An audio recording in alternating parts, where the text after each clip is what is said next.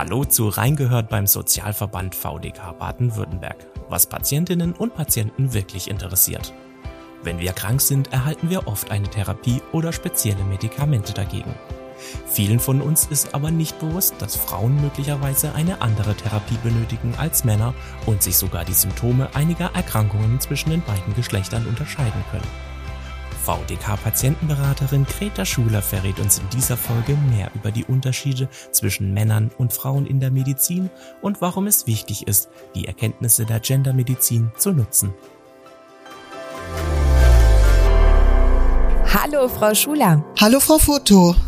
Frau Schuler, während wir in unserem Sprachgebrauch mit dem Gendern versuchen, alle Geschlechter gleich zu behandeln, ist es in der Medizin wichtig, zwischen den Geschlechtern tatsächlich zu unterscheiden. Bevor wir darauf eingehen, warum das so wichtig ist, sollten wir vorab klären, was sich hinter dem Begriff Gendermedizin überhaupt genau verbirgt. Was ist das genau? Da äh, nehme ich die Definition des medizinischen Wörterbuches Pschirempel. Die sagen, Bezeichnung in der Humanmedizin für die Erforschung geschlechtsspezifischer Aspekte bei Gesundheit und Krankheit in klinischer Manifestation, Verlauf und Prognose, in Therapie und Prävention.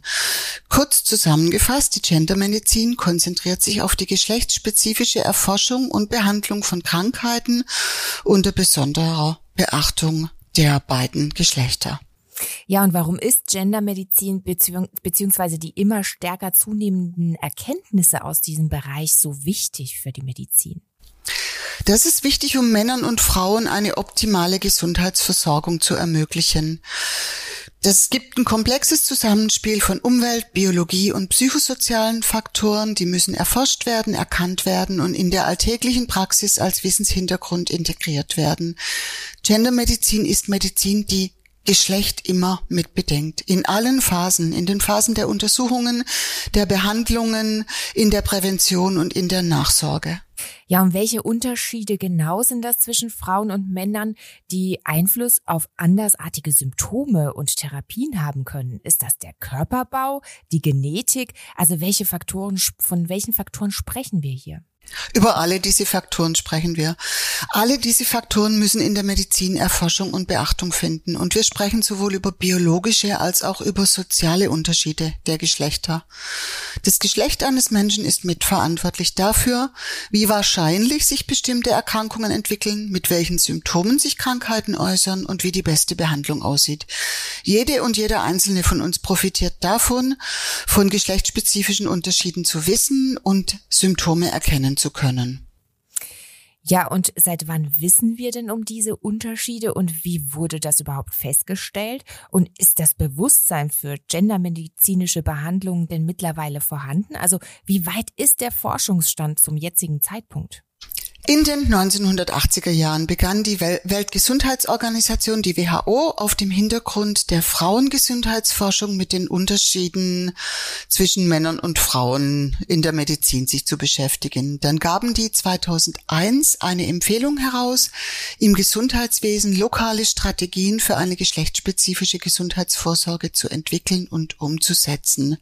In den 1990er Jahren wurde die Gendermedizin entwickelt als ein Teil der personalisierten Medizin.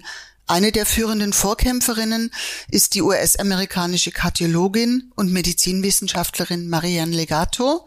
Die hat schon in den 1980er Jahren auf Unterschiede von Herzerkrankungen bei Frauen gegenüber Männern in ihrer Praxis ist sie darauf gestoßen und dann hat sie darauf hingewiesen, hat ein Buch geschrieben, das heißt Evas Rippe und war Gründungsredakteurin einer US-amerikanischen Fachzeitschrift mit Namen Gender Medicine. In Deutschland war das auch eine Kardiologin, die in ihrer Praxis, in ihrer Arbeit auf diese Unterschiede gestoßen ist. Die Dame heißt Vera Regiz-Zakrosek, die hat Geschlechterforschung in der Medizin an der Charité betrieben in Berlin.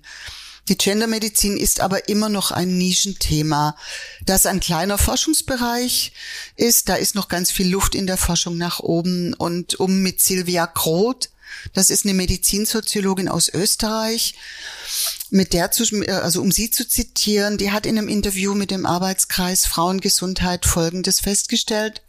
Viele Ärzte und Ärztinnen wie auch Patientinnen und Patienten haben zu wenig Problembewusstsein darüber, welchen Schaden es anrichten kann, Geschlecht nicht zu beachten. Das Bewusstsein der Öffentlichkeit und der Wissenschaftlerinnen ist zu schärfen. Man muss erkennen, dass das biologische und soziale Geschlecht mit weiteren sozialen Faktoren wie Einkommen, Bildung, Alter, gesundheitliche Einschränkungen, Herkunft, Sprache für Gesundheit und Krankheit mitverantwortlich sind. Sie fordert, dass öffentliche Förderungen und Aufträge für gesundheitswissenschaftliche und medizinische Forschung nur an die Auftragnehmerinnen und Auftragnehmer vergeben werden, die evidenzbasiert und damit auch geschlechtergerecht vorgehen. Auch in der Ausbildung und in der Weiterbildung braucht es Änderungen in der Medizin. Die Inhalte der Ausbildungsordnungen medizinisch, pflegerisch, physio- und ergotherapeutisch sowie der gesundheitswissenschaftlichen Ausbildungen sind geschlechtergerecht auszurichten.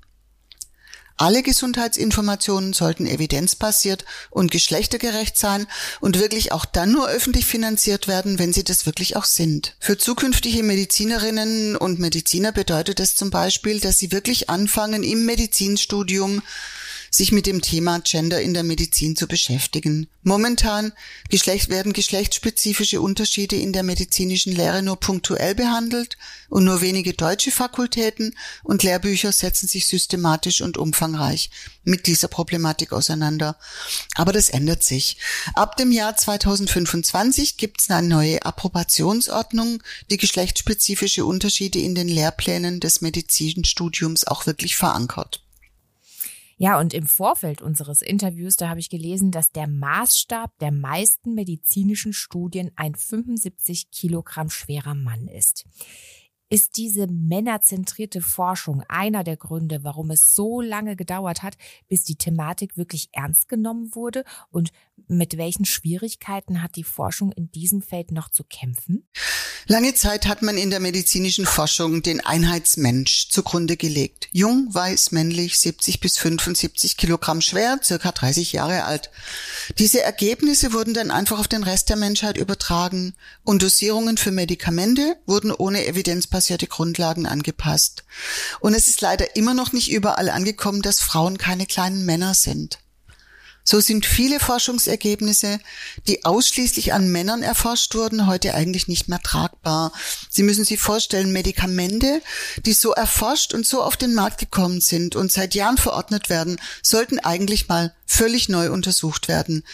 Kirsten Kappert-Gonter von den Grünen ist stellvertretende Vorsitzende im Gesundheitsausschuss im Bundestag und die sagt, dass die aktuelle medizinische Forschung immer noch zu stark auf den männlichen Normkörper ausgerichtet ist.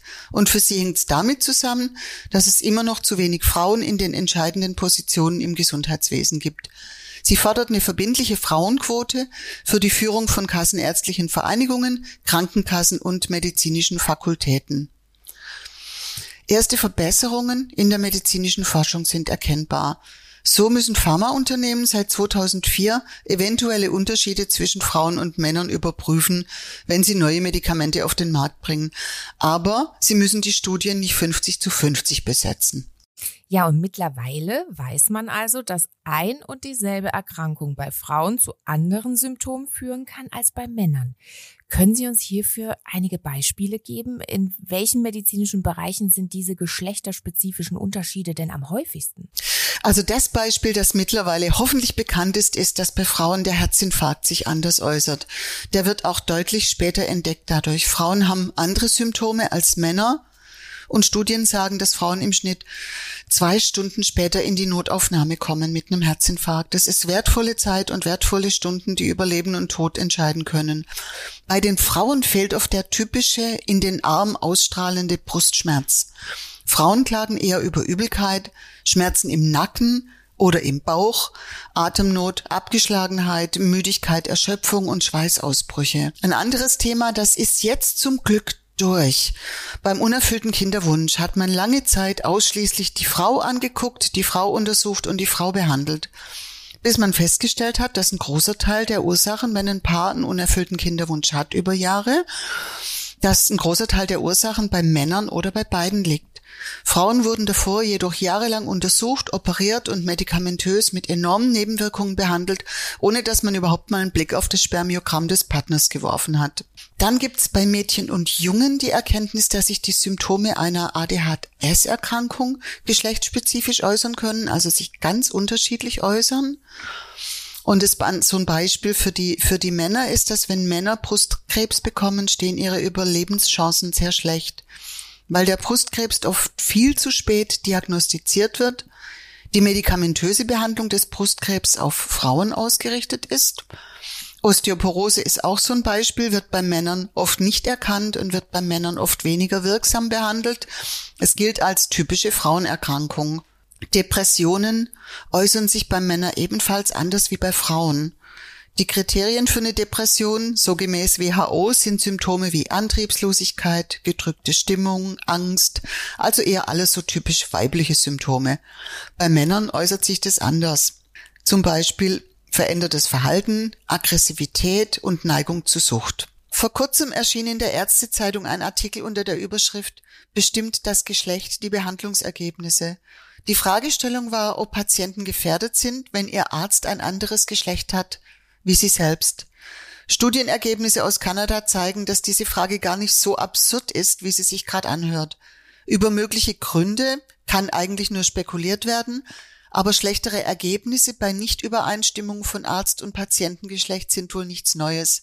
Vor allem dann, wenn Frauen von Männern behandelt werden.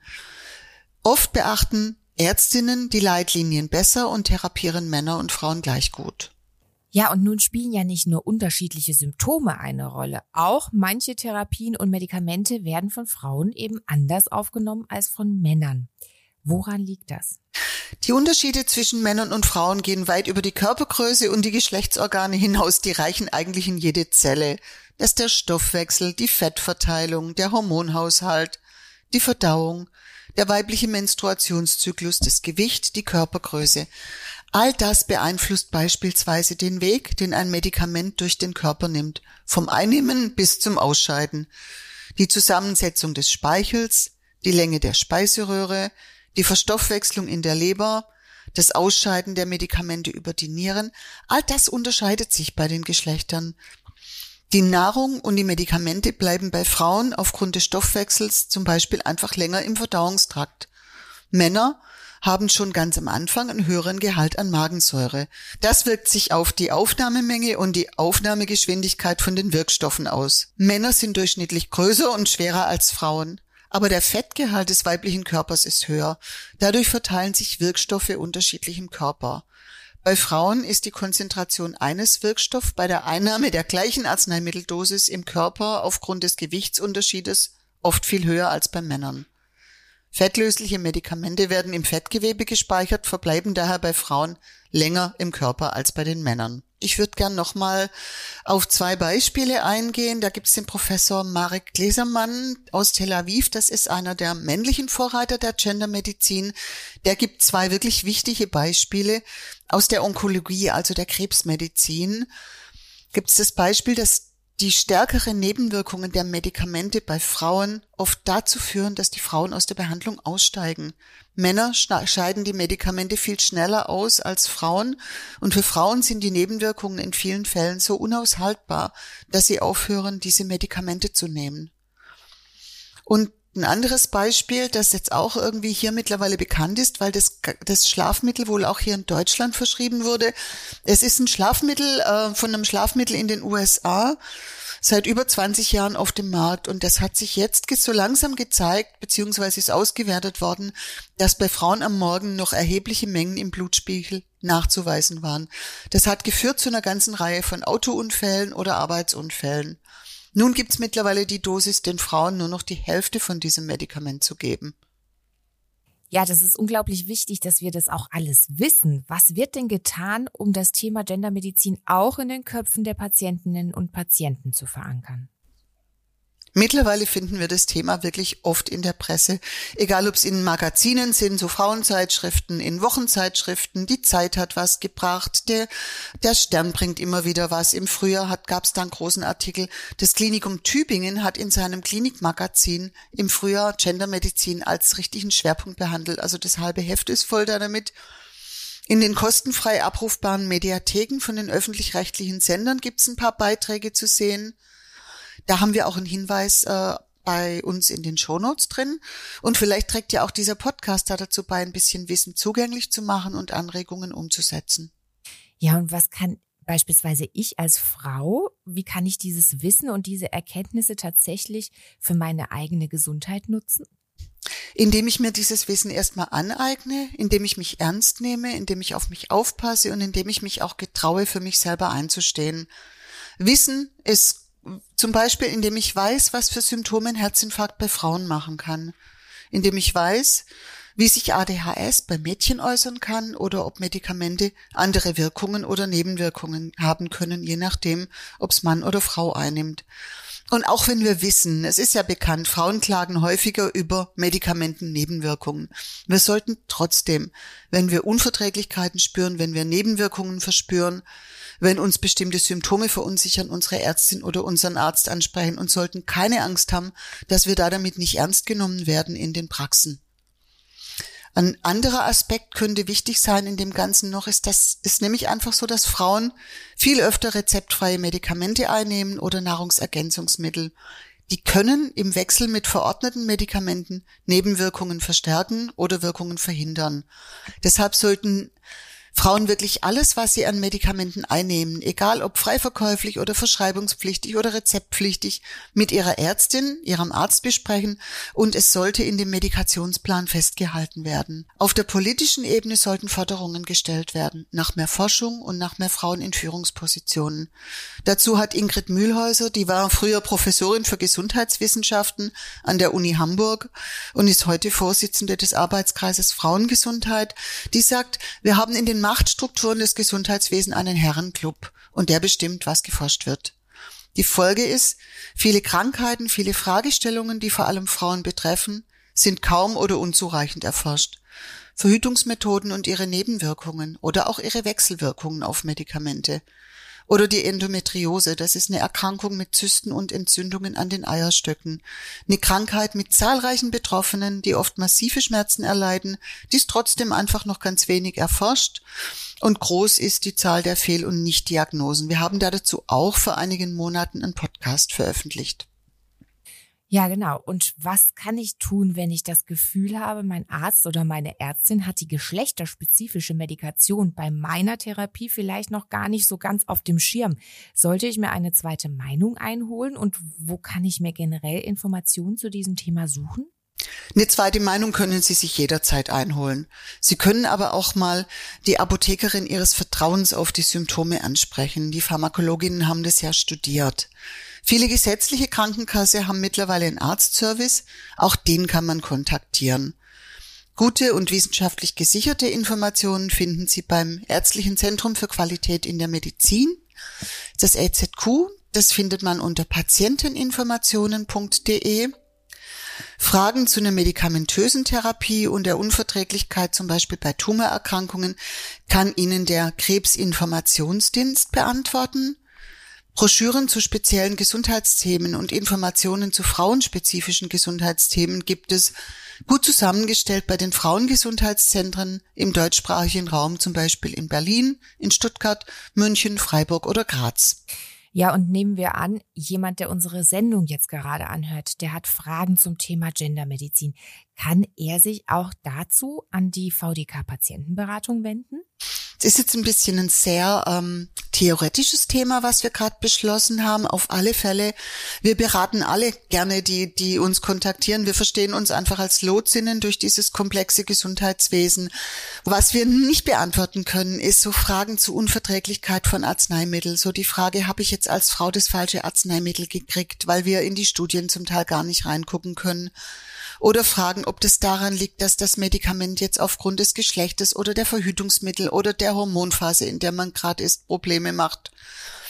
Verordnungen von Arzneimittelalternativen dazu, das können wir nicht beantworten. Das ist ausschließlich Aufgabe der behandelnden Ärztinnen und Ärzte. Aber wenn jemand Fragen hat, wir versuchen einfach herauszufinden, ob wir eine Antwort, ob wir gemeinsam eine Antwort finden. Vielen Dank, Rita Schuler, dass Sie heute bei uns waren und uns diese wichtigen Fragen über die unterschiedlichen Bedürfnisse von Frauen und Männern in der Medizin beantwortet haben. Und auch vielen Dank, dass Sie uns als Hörerinnen und Hörer während diesem Gespräch begleitet haben. Weitere Informationen und Kontaktmöglichkeiten zur VDK Patientenberatung gibt's auch in den Show Notes dieser Episode. Bis zum nächsten Mal. Bleiben Sie gesund. Tschüss. Tschüss. Das war Reingehört beim Sozialverband VDK Baden-Württemberg, was Patientinnen und Patienten wirklich interessiert. Falls Sie Feedback oder Anregungen zu diesem Podcast haben, dann schreiben Sie uns einfach eine E-Mail an feedback.vdk.de. Mehr Informationen zum Sozialverband VDK Baden-Württemberg und unserem heutigen Thema gibt es in den Show Notes dieser Episode. Wenn Ihnen der Podcast gefällt, dann abonnieren Sie ihn gerne kostenlos. Natürlich freuen wir uns auch auf eine positive Bewertung von Ihnen. Und damit Tschüss, bis zur nächsten Folge.